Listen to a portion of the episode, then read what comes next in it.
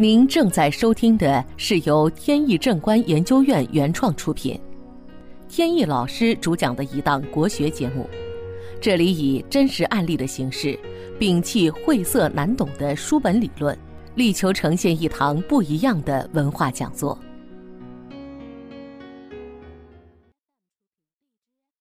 首先呢，回答朋友们的一个疑问。在大概是几个月以前，录了一期节目，名字叫《盲派适合门派》，里边介绍了关于盲派算命的一些事情。有的朋友们呢听过以后，就提出了质疑。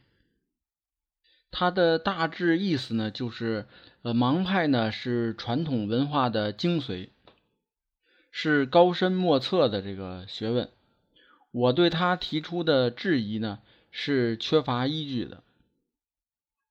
其实我呢，非常愿意跟大家就这个学术问题呢进行讨论，但是呢，我非常迫切的希望呢，朋友们能够提出一些具体的这个理由来。比如说，你说的哪一个理论有问题，那么我能举出一个反例来，这样是最好的。而不要说某某人说过，那个就是真理，你呢唱反调，所以你就是错误。这种质疑呢，搞得我就没有办法再回应他。关于这位朋友的质疑呢，我也是有些无奈，因为在节目当中呢，从原理上面一二三四说的很清楚。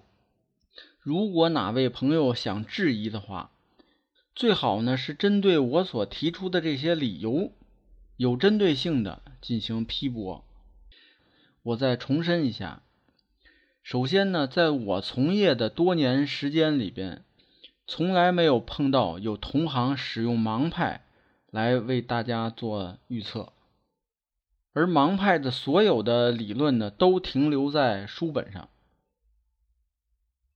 前段时间录那个节目呢，之所以又提了出来，是因为呢，有的朋友在网上看见了，说网上有软件用盲派测出来的结果，结果呢跟我测出来的呢不一样，就问我呢这里边是怎么回事儿所以我就专门拿出一期节目来讲这个事情，至少说呢搞明白三个问题，第一。在阴历当中，大小月是不固定的。那么盲派的口诀怎么来确定哪一个月是大月还是小月？第二，哪一年有闰月？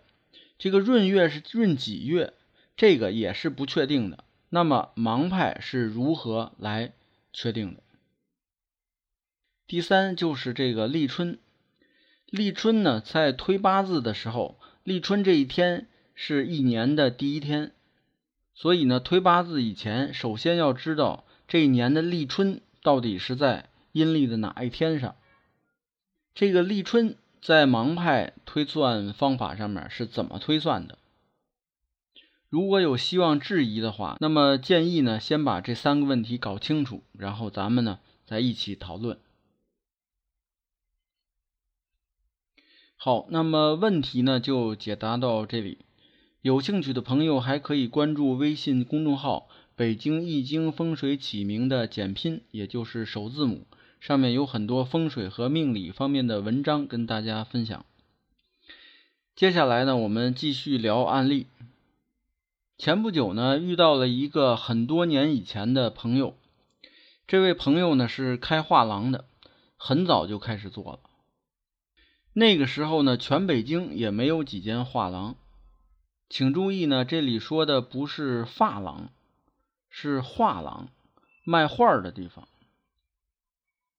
很多年以前呢，他就请我去画廊参观过，还有幸呢，从他那里欣赏过很多呃名家大作。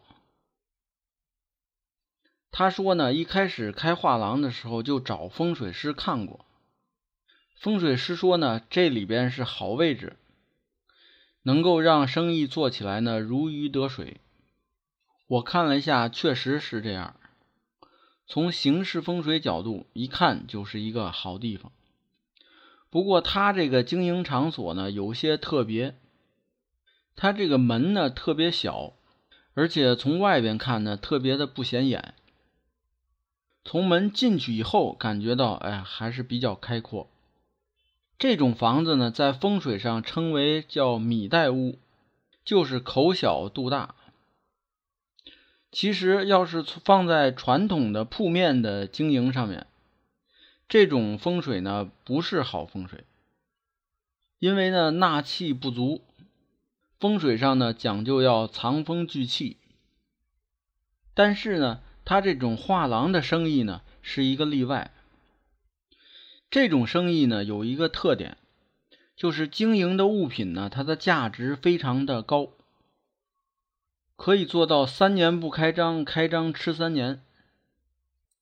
所以呢，它不需要有太多的人气进来，只要保证有财气就可以。而财气呢，不见得非得走大门。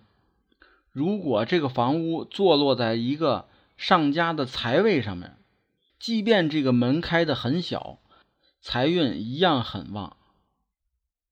类似呢，还有金融行业。古玩行业等等，不过当时看的时候呢，属于七运末，这就是十好几年以前的事情了。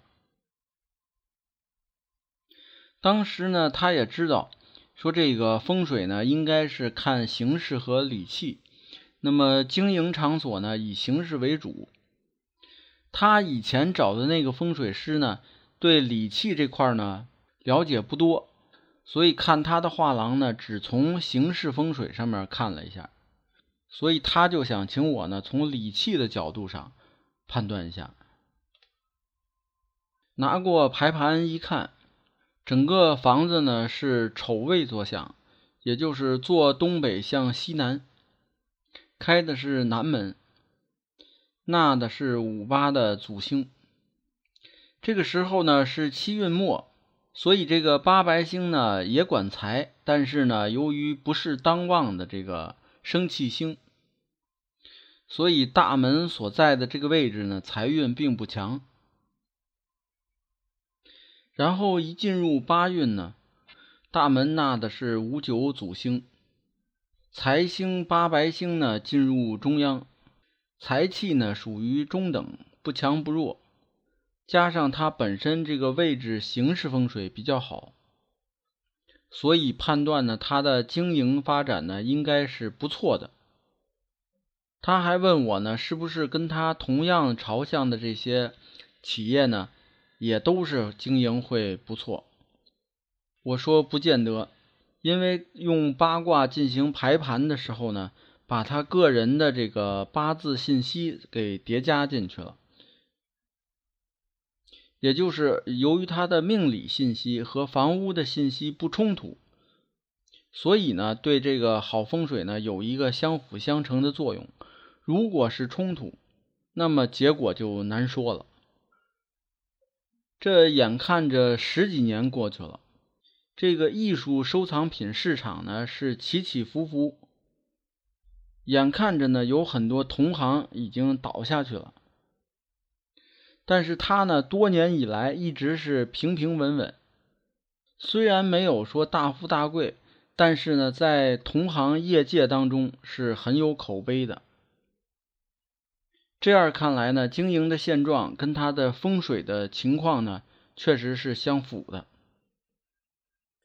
好，今天的节目呢到此结束。这档国学文化节目由天意正观原创出品。天意老师播讲，感谢大家收听，我们下次节目再见。